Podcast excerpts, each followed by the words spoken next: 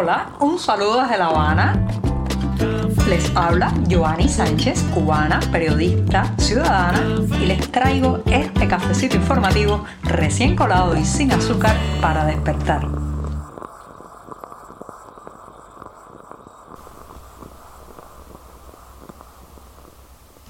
Día asiago, jueves triste. Ha estallado la guerra y ese conflicto bélico no nos queda tan lejos aquí en Cuba como podríamos pensar en una primera mirada geográfica. Justamente de eso eh, comenzaré a hablar en un primer tema en este jueves 24 de febrero de 2022. Pero antes voy a servirme el cafecito informativo para poder tener la energía de hacer este programa, un programa complicado porque ya les dije, comenzaré hablando de que estalló la guerra y Cuba, Cuba quedó en el bando equivocado.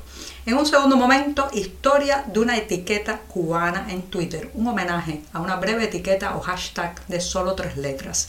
También el periodismo, señoras y señores, debe ayudar a cambiar para mejor, claro está, la realidad. Les contaré un ejemplo sobre esto. Y por último, recomendarles un documental en medio de todo esto. Quizás valga la pena actualizarse sobre la, situación interna en Rusia con un documental que está circulando de mano en mano en esta isla bajo el título Rusia, la revolución conservadora. Dicho esto, presentados los titulares, servido el café el jueves, que una vez fue mi día preferido de la semana, pero este es especialmente complicado y triste, ya puede comenzar.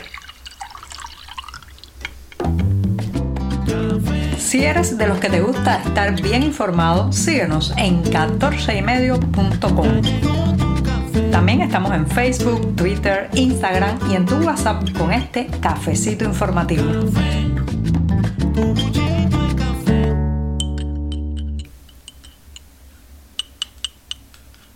Empezar el primer tema del día con una cuestión relacionada con la guerra, la invasión, la muerte. Eso es muy triste, pero bueno, de todas formas voy a necesitar este buchito de café para pasar justamente a la primera cuestión del día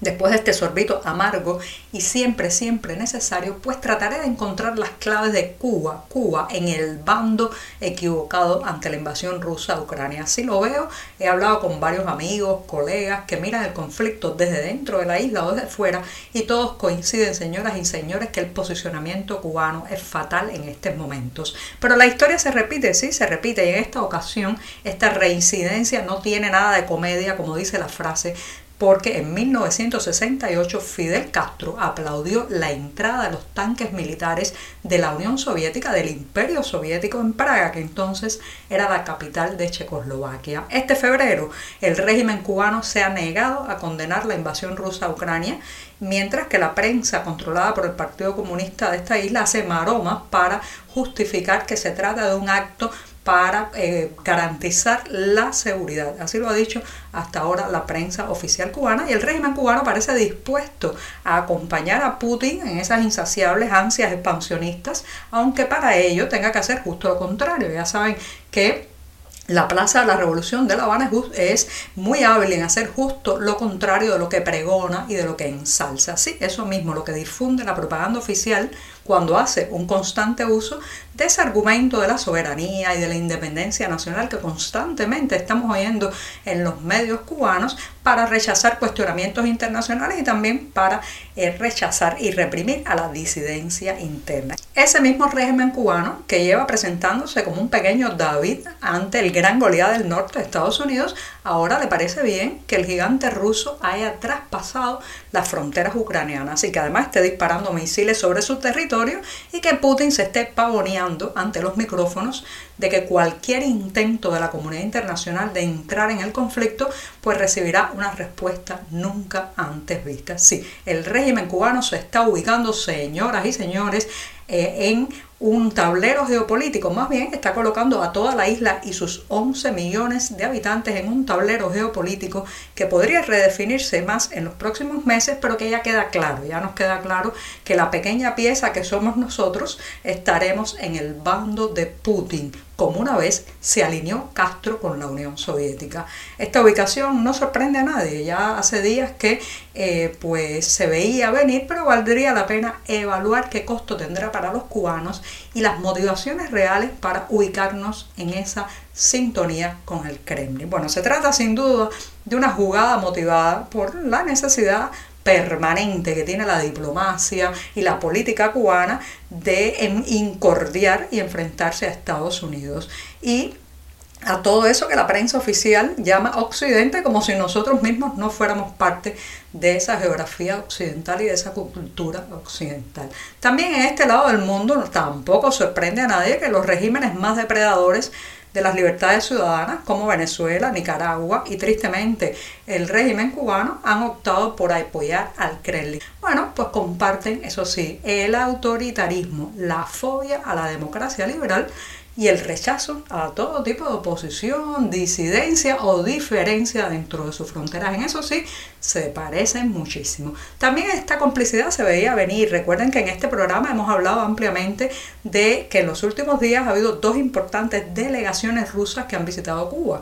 Primero llegó el vicepresidente Yuri Borisov y luego poco tiempo después el presidente de la Duma Estatal de la Asamblea Federal de Rusia. Y entre col y col, pues se supo que Rusia había hecho una prórroga de una deuda, una vieja deuda que tiene Cuba con Moscú. Así que esto era de esperar. Los próximos días serán cruciales para determinar hasta qué punto está dispuesto a llegar el castrismo en el apoyo a Putin, en la misma medida que se refuerce el abrazo al oso ruso, ya saben, las posibilidades de restablecer algún día relaciones con Washington o de tener una mejor relación con Estados Unidos se alejan y la soledad diplomática de esta isla crece, porque a pesar de algunas patéticas excepciones como el régimen de Nicolás Maduro, y de Daniel Ortega estamos solos en este empeño de este lado del mundo. El régimen cubano también podría aprovechar la distracción, ojo, esto es muy importante, la distracción de los misiles cayendo sobre territorio ucraniano para hacer lo mismo que en la Primavera Negra de 2003,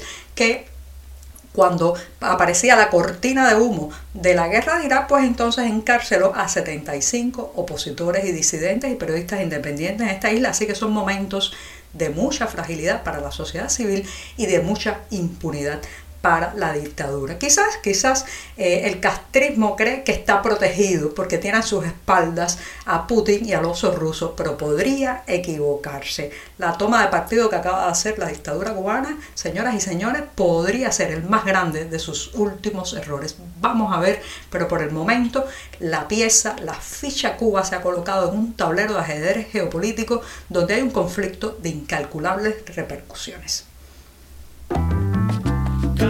Estamos contigo de lunes a viernes a media mañana cuando el café se disfruta mejor.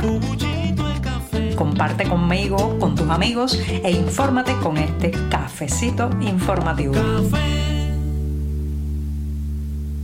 Ayer fue un día para el recordatorio. Ese 23 de febrero de 2022 se cumplieron 12 años de la muerte del opositor Orlando Zapata Tamayo, un hombre que murió de huelga de hambre en 2010 y eh, bueno, pues después de una protesta en la que usó su cuerpo, sus costillas, sus propios intestinos para reclamar un cambio democrático en esta isla. Después de 86 días de hambre, de no probar eh, alimento alguno, Orlando Zapata Tamayo murió y causó una conmoción, una sacudida en la sociedad civil cubana y también una honda indignación internacional. Pues en aquellos tiempos recuerdo que empezamos a utilizar las redes sociales muy de manera muy limitada. Por ejemplo, los que utilizábamos la red social Twitter desde esta isla lo hacíamos absolutamente a ciegas enviando mensajes por eh, los llamados mensajes de solo texto o SMS y no podíamos eh, pues lograr definir si salían publicados o no, quién respondía, qué reacción o qué alcance lograban estos tweets. Y a pesar de eso, a pesar de esas limitaciones tecnológicas, pues logramos posicionar una etiqueta, la primera etiqueta viral de Twitter en Cuba, que eran tres letras, las tres letras de las siglas del nombre de Orlando Zapata Tamayo, o sea, OZT, fue la primera etiqueta que puso en jaque al régimen cubano en las redes sociales y también que logró una confluencia, una unión, un sentir de comunidad en la oposición y la disidencia cubana. Mucho he oído desde entonces, sé que ahora las redes sociales muchas veces son el, caldo de cultivo de las polémicas estériles, de los dimes y diretes y de las mm, broncas eh, peleas entre personas que queremos lo mismo, la democracia y la libertad para esta isla. Pero hay que recordar que hace 12 años tres letras nos unieron y nos hicieron latir en una misma dimensión, sobre todo de la indignación por un hombre que se negó a comer hasta morir.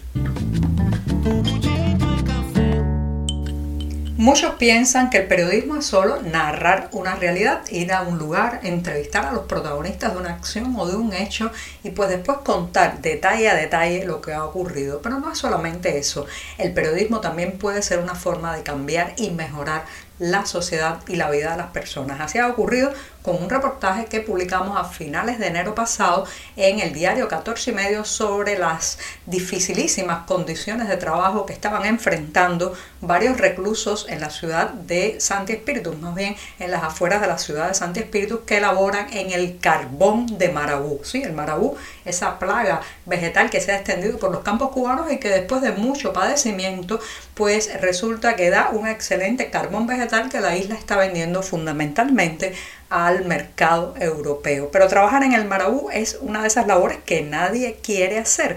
Entonces el oficialismo cubano utiliza a reos, a prisioneros condenados y los obliga a laborar en esa, en esa difícil, como decía, eh, trabajo que lleva a carrear, hacer también los hornos de carbón, cortar el Marabú y transportar después los sacos hacia los lugares de donde salen a la exportación. Y todo esto, en el caso de los prisioneros de Santi Espíritu, sin pagar ni un centavo como denunciamos en enero pasado. Pues después de ese artículo que salió publicado en nuestro diario, las condiciones laborales de estos reos han cambiado, especialmente porque las autoridades pues eh, se han dado la tarea de desmentir o de cambiar la realidad para que la prensa independiente no lleve la verdad sobre lo que está ocurriendo. Aunque todavía no les pagan un centavo, ya no resulta obligatorio para estos prisioneros salir a trabajar en el carbón, sino que pueden decidir quedarse en los centros penitenciarios o optar por esta dura labor. Y además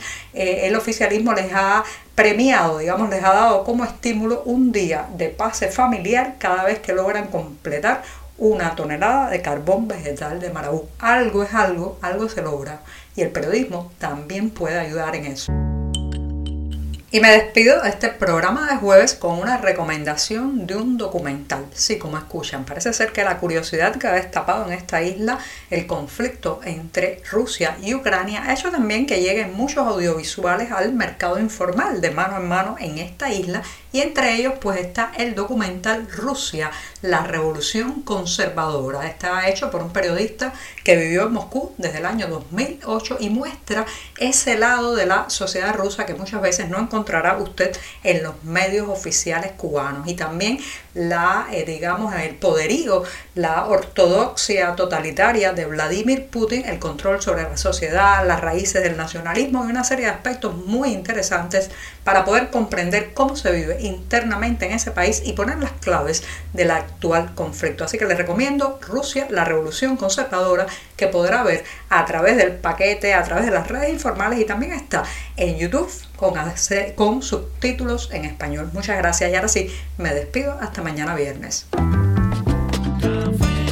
Por hoy es todo. Te espero mañana a la misma hora. Síguenos en 14medio.com. También estamos en Facebook, Twitter, Instagram y en tu WhatsApp. No olvides, claro está, compartir nuestro cafecito informativo con tus amigos.